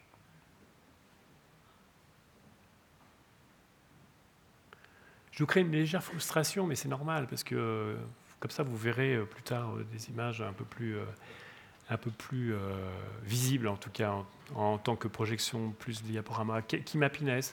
Alors, Kim Happiness, c'est un, des ouvrages que j'ai fait sur la Corée du Nord, qui est un ouvrage assez marrant, parce que je suis parti d'une chanson du bonheur avec une fleur qui s'appelle la Kim Jong-ilia, qui a été créée, une, variété de bégonia spécialement créée pour le dictateur Kim Jong-il.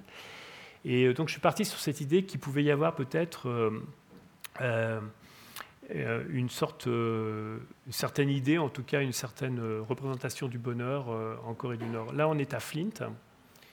Ah ben, il y, a un petit mélange, excusez-moi, avec donc c'est ça la fleur, la, Kim Jong-ilia dont je vous parlais. Ça, c'est le, c'est l'édition limitée de, de Kim Happiness. Bon, ça a été un peu mélangé. Voilà, on en arrive à Data Zone. Voilà. Donc euh, DataZone, qui finalement se, veut un peu un livre somme, un livre manifeste, à la fois critique et politique sur l'état du monde. Le projet a pris corps en 2005 sur un concept qui rend compte de la métamorphose parfois désastreuse du monde, qu'il soit politique, économique, identitaire, conflictuel, social ou même naturel.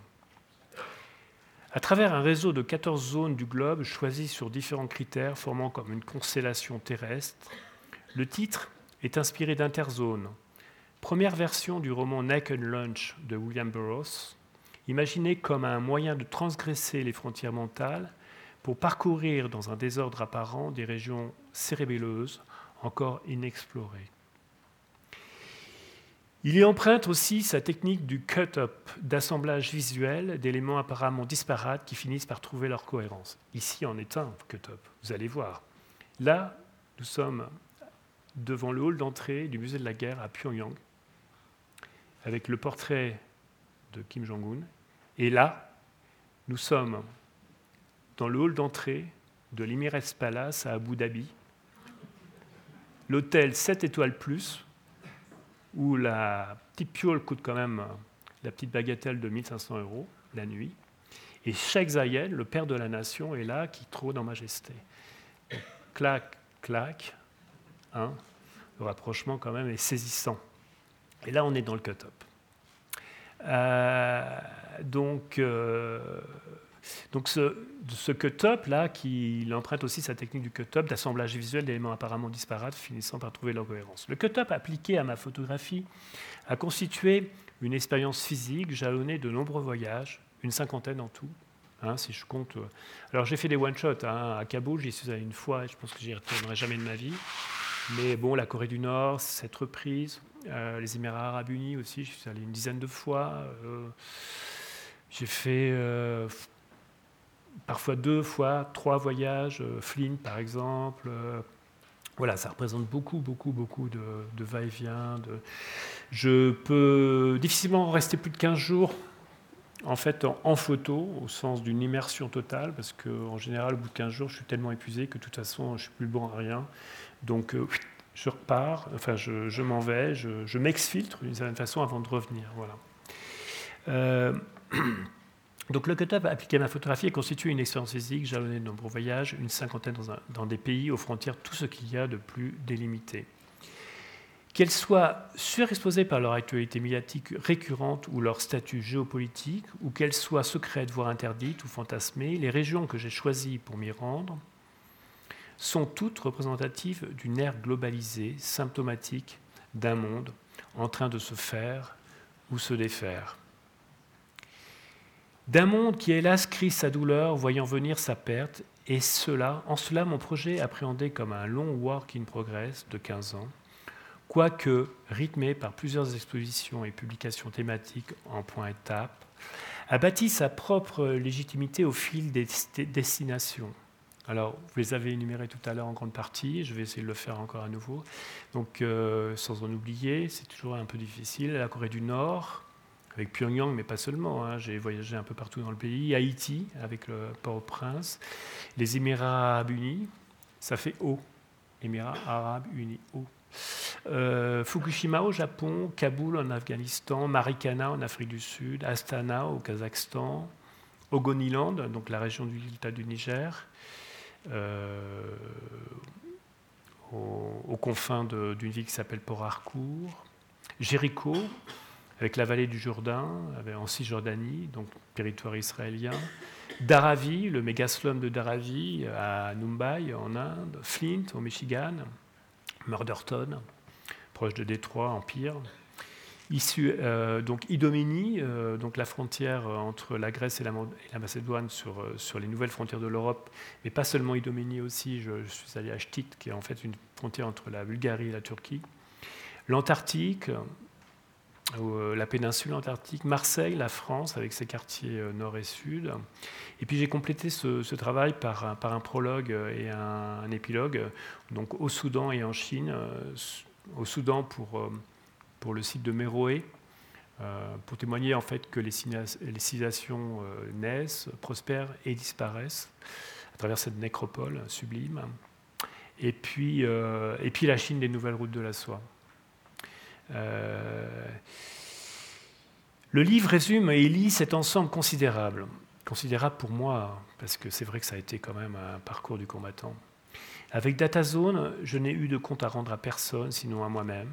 Je n'ai pas cherché d'angle. Je suis resté, je suis resté euh, ouvert. Je me suis laissé imprégner, porté par mon ressenti. Finalement, mon propos a toujours tourné autour d'une réflexion de Marc Auger, dont j'ai fait mon mantra. Comment représenter un monde qui se définit par sa représentation et qui s'enregistre s'enregistrant Le photojournalisme entretient les mythes alors que je m'emploie plutôt à les casser. il ne s'agit plus, il ne s'agit plus de changer le monde, mais d'essayer de le sauver aujourd'hui, de ce mal pernicieux et presque invisible qui le ronge. J'ai choisi l'art pour tenter de dire les choses, la lumière et la photo pour raconter l'indicible, donner des éléments tangibles, des prélèvements réels, comme je le disais, comme un archéologue, des traces du présent, parfois avec une certaine douceur, je l'espère, une délicatesse, une esthétique, la beauté du désastre, en quelque sorte, vous dire enfin que ce que travaille autour de DataZone m'a profondément changé.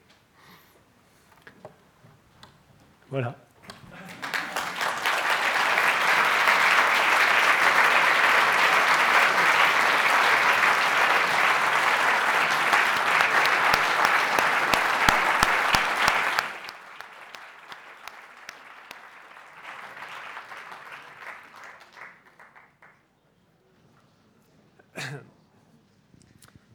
Je vous remercie infiniment. C'était, je sais que vous êtes beaucoup préparé, donc ça devait être aussi euh, assez fort pour vous de revisiter comme ça votre œuvre. Non, non, mais écoutez, ça m'a fait plaisir. C'est l'occasion en fait de rêver pour ça. Je vous en remercie.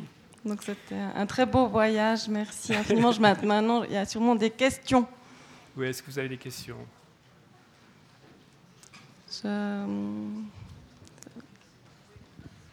Merci. Vous avez dans votre data zone deux images qui, je trouve, sont très intéressantes. Ouais. Je ne sais pas si vous avez l'occasion de nous les montrer, les, les- les promoteurs marseillais. Une photo qui, Ah, montre, pas là, oui, en effet. qui, mais, qui euh, montre beaucoup. Enfin, vous pouvez peut-être l'expliquer. Je trouve Ouais. qu'elle est intéressante parce qu'elle ouais. montre ce que c'est que le travail du photographe. Parce qu'en fait, cette photo, elle, elle reflète le travail de, de- de deux photographes. oui, oui, ça fait partie un peu des, des anecdotes, euh, de, des opportunités finalement. Il faut être un peu opportuniste quand on est photographe. C'est pas, pas un mal en soi. C'est être vigilant en fait à ce qui se passe. Et, un beau matin, j'étais, j'arpentais euh, pour la énième fois euh, donc euh, un quartier de, Marseille, qui est le quartier en fait des, enfin, qui est le, en fait, ce, bord de corniche là, qui mène vers les Calanques et tout ça, là, vers la corniche Kennedy et d'autres. Et, euh, et là, je vois des photographes, euh, deux photographes qui étaient là, deux jeunes photographes, qui visiblement attendaient quelque chose, armés là, euh, de leurs appareils et tout ça. Et bah, ils me voient aussi avec mon appareil photo, et puis bah, on en vient à, parler. Et genre, non, mais qu'est-ce que vous attendez qui? Bah, On attend, on a une commande, là, euh, on attend euh, les deux promoteurs euh, qui viennent de racheter là l'ancien bâtiment, là, qui va devenir en fait une résidence de luxe avec vue imprenable sur, sur, sur, le, sur la mer, mais pas seulement, là, sur, sur comment ça s'appelle, le, fort, le fameux fort là, de, de Monte Cristo, là, je ne me rappelle plus exactement son nom. Et, euh, et alors j'ai dit, ah bon, alors, mais ils, sont, ils sont combien? Ils Bah, sont deux, il y, a, le père et le fils. Et, euh, et on attend cinq minutes, et alors je vois arriver d'abord une Ferrari dont, qui se gare euh, comme ça, rapidement et tout, dont, dont, dont, dont- le conducteur sort. Et, et, là, je me dis, ouais, ça doit être le père. Et deux minutes après, la Porsche arrive, et, à nouveau, la voiture s'arrête, et là, c'est le fils qui débarque aussi. Et, euh, et le père comme le fils était en costume, euh, promoteur immobilier, quoi. Et, euh, et alors le, le père avait, avait, sortait vraiment du coiffeur, euh, de chez le coiffeur, pardon, du, du coiffeur, du chez le coiffeur. Et euh, il avait vraiment fait, il s'était fait une, euh, comment on dit, je sais pas quoi, pas une mise en pli, mais enfin un brushing en tout cas, c'est certain. Et pour, pour peaufiner son brushing, il avait même gardé avec lui une brosse dans la poche pour, au cas où il y aurait un coup de vent, etc. Et, et, euh, et donc je laisse faire. ces- alors du coup, il, il nous voit. Non, alors, ils se disent, alors euh, vous êtes. Attends, mais attendez, il y a combien de photographes là Il y avait trois photographes. Parce que je faisais. Et du coup, je, m'inscris dans l'hi- dans l'histoire. En fait, finalement, ils, ils étaient contents, ça les flattait de voir que on était trois photographes au lieu d'être deux, etc. Et la photo se met en place et, euh, donc moi je laisse faire à la manœuvre ben, les, les photographes en commande et, euh, je, saisis une photo qui est, finalement très simple où je les, photographie de dos parce que je m'étais dit que pour Marseille euh, je ne montrerai jamais des personnes de face, je les montrerai toujours de dos. Et il y en a une photo qui est, drôle parce qu'on voit effectivement le père, le fils, euh, un peu comme des clones, hein, mais à une ou deux générations de distance, avec le même costume. Et on voit vraiment le brushing, et il a sa brosse à la main comme son arme de guerre, comme ça. Et alors ça, c'est vraiment très drôle. Voilà. Donc ça, c'est la photo que, que vous pouvez peut-être imaginer. Voilà. Et la deuxième euh, dont vous parliez... euh, Ah oui, à Flint. Oui, à Flint, bah, vous l'avez vu tout à l'heure. Euh, c'est le revolver, là. Donc c'est ce, ce Magnum 357 là, qui, euh, dont le conducteur, dont on ne voit pas le visage, mais dont on voit le bras armé, c'est le cas de dire, euh, qui, qui- qui vise en fait un, bon, un point invisible dans, l'image.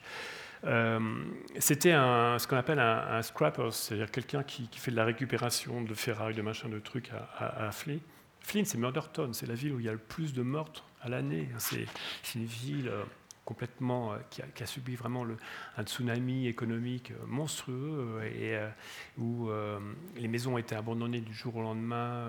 Enfin, c'est vraiment une ville totalement dans, le, désastre et, donc, une violence hein, aussi, la drogue, l'alcool, etc. Et puis les armes en libre circulation aux États-Unis. Et euh, donc on en vient à parler de ça, parce que je voyais que son, local où il, entreposait, c'est qu'il nous a fait visiter. J'étais avec un assistant qui, euh, euh, était avec moi, était barricadé avec des barbelés, des systèmes de défense invraisemblables, des sirènes et trucs. Je dis, mais vous, croyez vraiment que c'est nécessaire pour ah ben, comment etc. Donc il commence à partir dans un vrai délire euh, sécuritaire. Et je dis et pour vous, euh, si, si quelqu'un veut vous agresser, qu'est-ce qui se passe? Bien, pas de problème. Et alors il, soulève sa boîte, enfin où il sort de, son accoudoir à ce moment-là ce, ce 357 énorme. Et il me dit voilà, bah, je fais comme ça. voilà, et donc la photo était là. Donc c'est pas une photo mise en scène. Vous savez, je, je, ne, je truque pas la réalité. Je ne cherche pas du tout à. De la même façon que, que je ne retouche pas mes photos, euh, je ne cherche pas du tout à modifier en fait le réel qui se présente à moi parce que j'estime que il est suffisamment fort comme ça. C'est pas la peine d'en rajouter. Voilà. Ah, il y a peut-être d'autres questions? Ah là, il y a une question.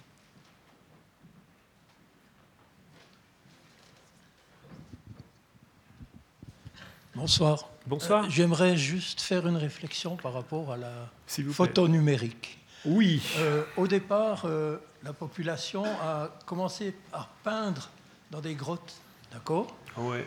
après, il y a eu ben, des écrits sur la pierre, il y a eu des écrits sur des papiers, sur des, des, des papyrus. Maintenant, on a des techniques invraisemblables, mais moi je pense qu'on est en train d'écrire notre histoire sur du sable, simplement. Sur du sable Oui, parce que quand on regarde le, numérique comme ça fonctionne, euh, les, les, les, gens qui gardent du numérique, euh, vous avez des, des systèmes qui, euh, de, toujours plus performants, mais les, les, les, cadres de, de ces, ce numérique ne peuvent plus se se changer, c'est-à-dire que vous avez un, par exemple une, des informations sur euh, un, projet que vous avez fait, euh, dans 20 ans, hmm. vos, vos, données seront perdues. Oui, vous savez, enfin, c'est difficile de rentrer dans ce débat-là ce soir, mais, mais bon, ce qui est drôle, c'est que vous parlez du sable, mais en fait, je ne suis pas un grand spécialiste, hein, mais je sais que les pixels, on les fabrique, enfin, notamment sur les capteurs, à partir de silicium. Vous voyez, donc euh, c'est quand même, c'est quand euh, quand même marrant. C'est intéressant en tout cas, vous voyez, de, ramener ça. Après, euh, il existe aujourd'hui un mouvement à juste titre. important qui, qui, touche à ce qu'on appelle l'anté-numérique, c'est-à-dire tout ce qui a précédé le numérique, toutes les techniques anciennes qui sont des techniques de pratique mémorielle, euh, patrimoniale, euh, dont il faut conserver en fait les savoir-faire. Euh, des photos, des photos, de toute façon, qu'elles soient argentiques, numériques, posent un jour ou l'autre des problèmes de conservation. ça va des autochromes couleurs, en passant par les, les papiers albuminés, en passant même par le chlorobromure aujourd'hui. Donc, c'est pas ça qui est important, vous comprenez, de savoir si c'est c'est un moyen. C'est une de la même façon que les peintres du Moyen Âge euh, ont, d'abord utilisé des techniques qui se sont avérées euh, pas trop pérennes et donc ça a évolué vers d'autres choses. La peinture à l'huile n'est pas non plus quelque chose qui, euh, prétend à la, à, la, à, la, voilà, à la, pérennité, à l'universalisme, enfin au sens de la durée, etc. Donc c'est pas le, c'est pas, enfin, je ne sais pas. Moi, je ne suis pas un technicien, vous voyez. Je sais que, bon, pour moi, si vous voulez, le, numérique, c'est une révolution qui, euh, comme euh, toute révolution technologique, entraîne, au contraire, pour moi, des valeurs en matière d'innovation, notamment esthétique, importantes. Et c'est ça que j'en tire avant tout. Euh, c'est ça que j'en enfin, c'est là où je envoie l'intérêt premier pour moi. J'en avais marre vous ne pouvez pas savoir euh, de, des contraintes de l'argentique. Euh, c'était compliqué. Le numérique a été comme une renaissance pour moi. C'est une façon de, de, retrouver une photo beaucoup plus euh, directe au sens où avec un... Alors ça n'a pas été facile aussi parce que, parce que de se dire que ce qui était matériel à travers un négatif, un tirage, devenait immatériel. Une petite icône sur un ordinateur, on est compte sur un écran, il faut quand même s'y faire. ça ne vient pas du jour au lendemain. Mais donc c'est des mutations. C'est des mutations de perception, c'est des mutations d'usage. Et après, au niveau de la conservation, bon, euh, peut-être que les disques durs euh, sont, sont, peut-être pas suffisamment comment dire, costaud pour, traverser le temps, mais, il faut faire confiance alors là, à l'innovation technologique pour, qu'il y aura toujours des moyens de, de, prolonger en tout cas la conservation de, des, des, des images. Merci. Ah, une question. Moi, je voulais savoir par rapport à ce que vous avez dit avant, si on a l'impression que vous devez faire peu de photos. Est-ce que vous savez tout de suite que la photo que vous avez prise va vous convenir? Est-ce que euh, est-ce que je fais peu de photos Vous dites, André? Euh, Non, en fait, j'en fais beaucoup. Hein. Ah non, non, non, non, non. Je fais. Euh, bah, bah, par exemple, pour vous dire, par exemple, DataZone je suis parti d'un editing at large euh, de près de 30 000 images, ce qui est énorme. énorme. évidemment, il y avait beaucoup de, beaucoup de data zones, mais à partir de là, j'ai restreint mon, choix à 3000 et on, en est arrivé à 300 aujourd'hui, à peu près 400, 500 images qui, en fonction de, des expos, des, euh, servent de, servent de, de, enfin de, euh, voilà, d'un ensemble. Et comment on choisit? Alors ça dépend parce que euh, ça peut être, euh, vous savez, tout dépend. par exemple, en Corée du Nord, euh, on ne peut pas tourner forcément autour d'un sujet. il faut souvent attraper l'image quand elle se présente à vous. mais je vous pouvez, à partir de, à partir d'un, à partir d'un choix décisif de, cadre, tourner autour jusqu'à épuisement du sujet, j'allais dire. Une façon de tourner autour des choses. Mais euh, je m'aperçois souvent que, d'ailleurs, c'est souvent la première photo qui est la plus intéressante. Donc la plus intuitive, la plus euh, spontanée, la moins. J'ai tendance à dire souvent que je fais d'abord une photo avant de savoir ce que j'en pense, mais j'en pense pas moins. Mais, mais je fais, je fais, euh, je fais confiance à mon intuition. Et souvent, je ne décrypte pas tout, hein, mais je ressens quelque chose.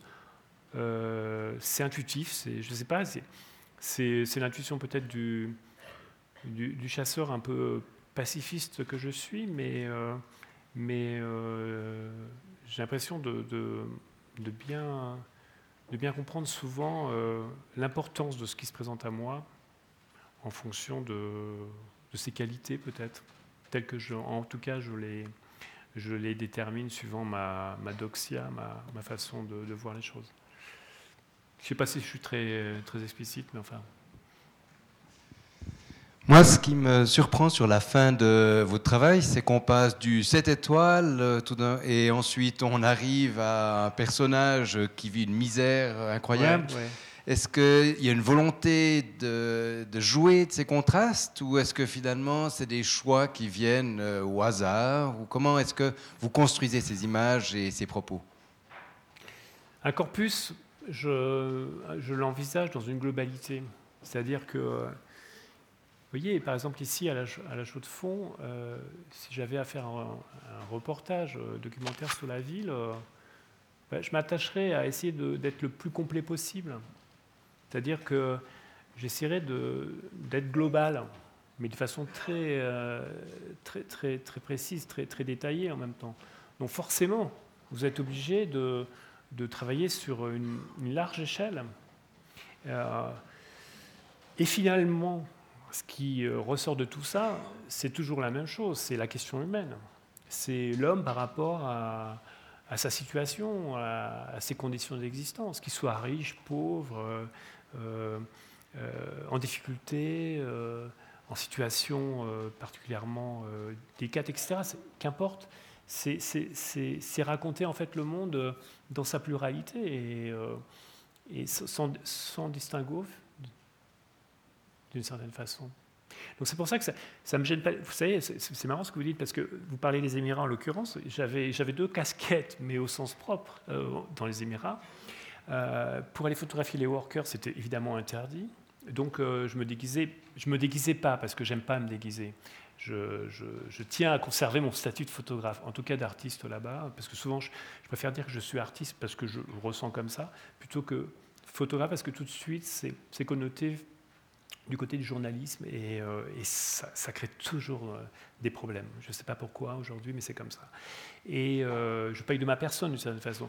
Et donc, pour les workers, j'avais vraiment un casque de chantier et quand il s'agissait effectivement d'aller dans, dans, des lieux luxueux, etc., ben, j'avais la, casquette que j'avais récupérée euh, du Golf Club de Dubaï. Et, avec ça, c'était un laissez-passer formidable.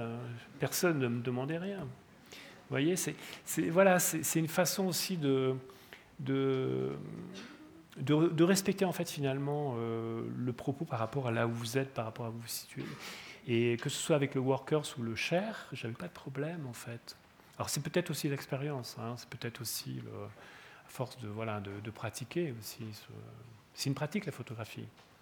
C'est une pratique, c'est une manière. Je, je, me souviens très bien de, de qui, euh, Bernard Plessu, qui, qui, racontait à un journaliste d'Arte euh, dans les arènes d'Arles et il nous disait, mais pour vous, la photographie, c'est quoi? Il dit, bah, c'est comme un pas de danse, c'est un pas devant, un pas sur le côté, puis il le faisait en même temps. Et, c'est ça aussi, il y a une chorégraphie, il y a, une façon d'être là, de ne pas être là, de, dire des choses importantes ou de dire des conneries. C'est jamais pareil, hein. c'est ça qui est beau en même temps. Mais un seul objectif, l'image. Il n'y a que l'image qui reste, donc euh, il ne faut pas passer à côté. Et souvent, on peut passer à côté d'une image, alors qu'elle est c'est ça aussi, euh, quand je parlais tout à l'heure du trac qu'on peut avoir, et le point d'entrée, c'est aussi ça, c'est que parfois on peut, on peut être face à l'extraordinaire et on ne le voit pas. L'exemple même, c'est les workers dans les Émirats. Ils sont tellement intégrés au paysage, malheureusement. C'est comme des, c'est comme des Playmobil, voyez, sur, euh, sur, euh, dans un jeu. Oui, c'est ça, malheureusement. Donc, ils n'ont pas vous savez, à la, manière de Levi Sain, qui photographie aussi les travailleurs de New York dans les années 30, qui, portaient, eux, les stigmates du travailleur euh, souffrant, euh, portant des oripeaux, etc. Euh, le salaire de la peur, vous voyez, le salaire aussi de la sueur.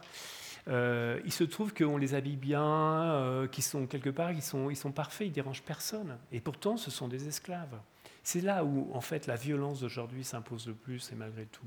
Et, et il faut savoir la voir. Voilà. C'est un exemple, mais il y en a, il y en a plein d'autres. Il y en a plein d'autres comme ça. Voilà. Ça va être bientôt la nuit de la photo. Mais bon, je, non, mais euh, je suis prêt à répondre à toutes les questions, au point où j'en suis. Ah. Mais bon, vous allez commencer à vous ennuyer. Hein. On peut en prendre une? Merci pour votre euh, travail. Après cet immense travail d'AtaZone, est-ce que vous sombrez pas un peu quand même dans le pessimisme personnellement? Ah, c'est une bonne question. Alors, euh, je sombre pas dans le pessimisme parce que, parce que je suis de nature optimiste, que c'est quand même mon moteur premier. En revanche, euh, comment vous dire euh, ce que je vous disais quand je terminais cet exposé en vous disant que ce, travail euh, m'a profondément changé, c'est parce qu'il m'a marqué. Il m'a marqué, euh, il m'a marqué en tant qu'humain, tout simplement, avec, euh, avec voilà, aussi mes, faiblesses et tout ça. Et que je m'aperçois que, quoi qu'on dise, quoi qu'on fasse, malheureusement, il y a des forces contraires qui ramènent toujours les choses de la manière dont il me semble, euh, les choses ne vont pas dans, le bon sens, pour le dire de manière euh, très soft. Vous voyez ce que je veux dire? C'est-à-dire que quand vous allez à Kaboul, vous vous dites que c'est une région, euh, un lieu, en l'occurrence une ville, qui résonne aux oreilles de tout le monde, comme un endroit de surexposition médiatique depuis l'invasion par l'Union soviétique de la, de l'Afghanistan à la fin des années 70 jusqu'à aujourd'hui, il n'y a pas une semaine sans qu'on parle de, Kaboul, des attentats, des talibans, enfin, de tout ce qui s'y est passé. Et quand vous êtes en ville, vous vous dites que vous êtes dans une folie humaine, mais inextricable. Et on, vous vous dit, mais comment on peut en arriver là? Vous comprenez? Et là, ça, vous pose vraiment des questions quant au devenir de, de l'humain par rapport à par rapport voilà, à des notions quand même qui se veulent vertueuses et non pas maléfiques et tout. Bon. D'un point de vue politique, euh, quand aujourd'hui l'urgence est climatique et que, si, vous voulez, c'est, tout, ça est lié. Alors ça, on partirait dans un débat qui serait compliqué, mais dont j'ai une, analyse un peu fragmentaire, certes, mais, en même temps, euh, euh, bon, l'aspect profit, croissance, qu'on pensait, qui ont pensé qu'on pensait être quelque chose d'infini, il faut remettre en question toute une, évolution de pensée par rapport à des, théories hein, économiques, de gens très très sérieux, etc. D'un seul coup, là, euh, c'est la, Terre qui nous parle, c'est-à-dire qu'on est dans une phase liée à ce qu'on appelle l'Anthropocène, c'est-à-dire que l'Anthropocène, qu'est-ce que c'est? C'est tout simplement que la Terre sur laquelle on vit euh, est en train de disparaître. Donc euh, si la Terre sur laquelle on vit est en train de disparaître, du fait de la présence humaine et de l'exploitation humaine de ses ressources, c'est quand même, c'est quand même quelque chose qui est, une espèce de force d'évidence incroyable. Et malgré tout, malgré tout, bah, il, y des, il y a des telles inerties qui font que, que, finalement, euh, rien ne bouge politiquement, économiquement. Euh, et au contraire, c'est encore une, euh, voilà, une course en avant encore plus effrénée. Donc, après moi le déluge, après moi le déluge, après moi le déluge. Voilà. Bon. Et, mais on se rend compte, le Nigeria, vous savez, les data zones, c'est localement, finalement, des, choses qui visuellement et, euh, et euh, par les faits avérés euh, ont, ont, une résonance qui peut, qui peut se, comment dire, se, se, mettre en perspective sur, sur d'autres lieux à travers la planète qui, connaissent exactement les mêmes symptômes du mal. Vous voyez ce que je veux dire? Euh, la désindustrialisation euh, à Flint, euh, la montée de la violence dans les pays développés. Cette vision que j'ai eue, enfin, l'Antarctique, quand Charcot y est allé, etc., qui voyait en fait ces, décrivant ces icebergs à la dérive comme des villes fantômes en voie de disparition, comme en voie de, désintégration, c'est quand même une vision quand même complètement visionnaire, enfin prophétique même. Il y, a, il, y a, euh, quand même des signaux d'alarme, euh, des signaux qui sont très très forts. Le signal d'alarme, oui. Et euh, moi, par rapport à ça, si vous voulez, je, voilà, j'apporte mon, mon j'essaie d'y apporter un peu mon point de vue d'artiste. Et mais mais je ne crois pas que, si vous voulez, c'est les rapports du GIEC ne suffiront pas à convaincre l'humanité, en fait, euh, que, qu'il faut, qu'il faut vraiment s'arrêter, réfléchir, réagir. Et c'est quand on est au bord du précipice, euh, du précipice justement, que, que, qu'il faut rebondir. Donc euh, mon, mon, message est néanmoins optimiste. Voilà. Il est encore temps, bien sûr. C'est une belle conclusion. Je laisse le mot de la fin au président de la Nuit de la Photo. Merci beaucoup. Je vais vous donner encore quelques précisions sur la soirée. Voulez prendre Parce que c'est vrai que. Non, non, non, je ne vais pas prendre la place. Ça pas... Non, mais. Euh, non, non, ça va bien. Donc, euh, on a, selon comment on compte, une trentaine de photographes sur 12 écrans, euh, 9 lieux. Il y a 3h45 d'images. Jusqu'à minuit, on y arrive. Mais euh, ce n'est pas catastrophique si vous ne voyez pas tout. C'est comme un bon repas. Ben, il vaut mieux qu'il reste quelque chose quand même. Ça signe que c'était bon. Et puis qu'il y avait assez. Euh, mais si vous mangez pas, si vous vous dépêchez, vous y arrivez. Mais ne voulez pas absolument tout faire. On a organisé une rencontre ici à 21h15 avec Étienne Rougerie-Herbeau qui parlera de son travail. Il est projeté ici. Ça va durer un quart d'heure à peu près. Le vote du public pour le prix du public, euh, il y a un certain nombre de photographes qui sont hors concours. Ce sont les anciens vainqueurs Massimo Branca et Michael Christopher Brown. Le, concours étant doté d'un prix achat est soumis à, notre contrat et certains photographes n'ont pas accepté ce, contrat. Suzanne Mezelas et Evangelia Cragnotti n'ont pas souhaité être candidats et participer. C'est pour ça que vous n'aurez pas l'occasion de voter pour elles. Pour la suite, 23h30, euh, Lester rencontre avec les photographes. Nous invitons les photographes à être là, vous pourrez les, rencontrer. On ne doit pas fermer l'Esther euh, tout de suite, donc ça va durer euh, une heure, une heure et demie du matin si, si vous le souhaitez. En revanche, les musées ferment strictement et les lieux culturels ferment strictement à minuit. On annoncera à 0h30 le résultat de votre vote pour le, prix du, du, public, ainsi que le résultat de l'étude des portfolios qui a eu lieu cet après-midi. Il y a des bars et des restaurants ouverts sur, tout le parcours. L'Esther reste aussi ouvert après. J'aimerais citer les membres du comité Christophe Slavars, que vous avez vu, André Moser-Morel, Evelyne Perrou, Jean-Claude Perrou, Anne Woodford, Clément Schmitt et Rémi Lejeune, qui a pris la, succession du Michael Morel pour le montage des, des séries. Michael Morel qui nous a aidés quand même cette année.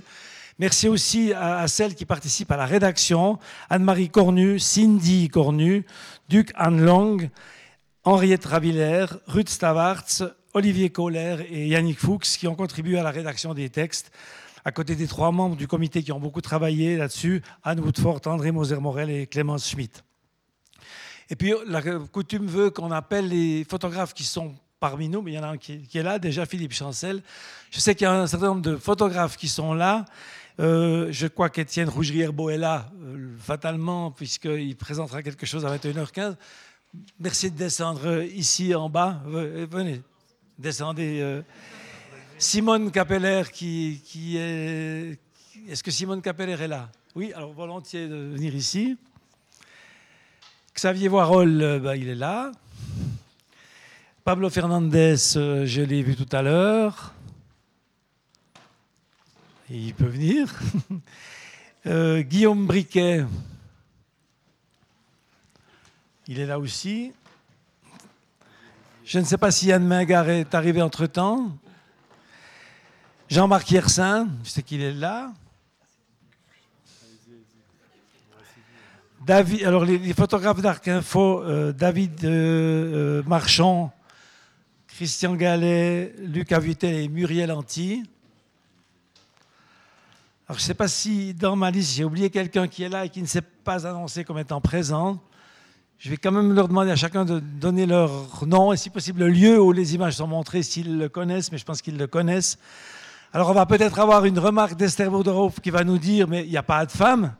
Mais dans notre sélection, il y a Olga Cafiore, Suzanne Mezelas, Ukalele, Annabella Pinto, Daria Garnick, Marianne Teuven, Alice Tomlinson, Evangelia Cragnotti et Marguerite Bornhauser. Malheureusement, elles ne sont pas là, mais les femmes, il y en a dans notre programmation. Il y en a une, il y en a une, il y en a une, il y en a une. Mais c'est pas la parité, et puis on aime bien la parité. Alors je demanderai à chacun de se présenter encore et de dire où il est exposé. Je commencerai par madame. Votre nom Simone Capeller. Simone Capeller. Jean-Marc Yersin, au Musée des Beaux-Arts. je regarde où je suis exposé parce que. Donc, Guillaume Briquet, et je suis exposé à l'Ancien Manège. Alors, je suis Simone Capeller et je suis exposé ici. Xavier Voirol, je suis exposé, enfin projeté au Musée d'Histoire. Euh, bonsoir, Pablo Fernandez, et je suis projeté à l'Esther. Voilà. Euh, François Vermeau, et je suis exposé au Musée d'Histoire. Bonsoir, Étienne Rougerie-Arbeau, je suis exposé à l'espace Angelo Maggiarotti, c'est-à-dire ici. Et le chanteur du groupe s'appelle Voilà, je, suis exposé au Temple allemand, hein, c'est ça, voilà. voilà. Merci. Je vais encore contrôler que je n'ai rien oublié, mais je crois qu'il y a encore quelque chose d'important à vous dire. Non, je crois que là c'est bon. Euh, la dixième nuit, elle aura lieu le 21 février 2021. Ce sera le dixième anniversaire. Ce sera un événement d'envergure, puisque nous allons élargir nos collaborations habituelles pour élargir la nuit en temps aussi, des conférences, des expositions de photos déjà prévues au MIH, au MBA, au Musée d'Histoire et au Musée Paysan. Il y a aussi une collaboration avec la bibliothèque, une collaboration qui est souhaitée avec le Bois du Petit Château. Pas encore le musée Zoo apparemment, mais euh, plus tard. Et puis des collaborations extérieures, le musée du Locle, avec déjà une projection lors de la nuit de la photo au mois de mai. Les rencontres photographiques de Bienne, dont je salue la présence de la directrice Sarah Girard parmi nous. euh, qui fêteront leurs 25 ans l'année prochaine. Et puis il y a le musée d'horlogerie de Besançon avec lequel le musée d'horlogerie d'ici a un rapport étroit et qui participera également. Donc l'événement dépassera largement la nuit. Merci de sortir maintenant dans l'antichambre euh, pour pouvoir préparer la salle pour la projection qui va commencer dans, dans 8 minutes. Il y a quatre data zones à, à, vendre et à faire signer. Vous pouvez aussi faire signer des catalogues. On vous recommande l'achat des catalogues puisque c'est notre moyen d'avoir une petite rentrée d'argent à côté de celle des, des sponsors. Et je crois que j'ai rien oublié. Je regarde mes collaborateurs. C'est tout bon. Merci encore. Bonne fin de soirée.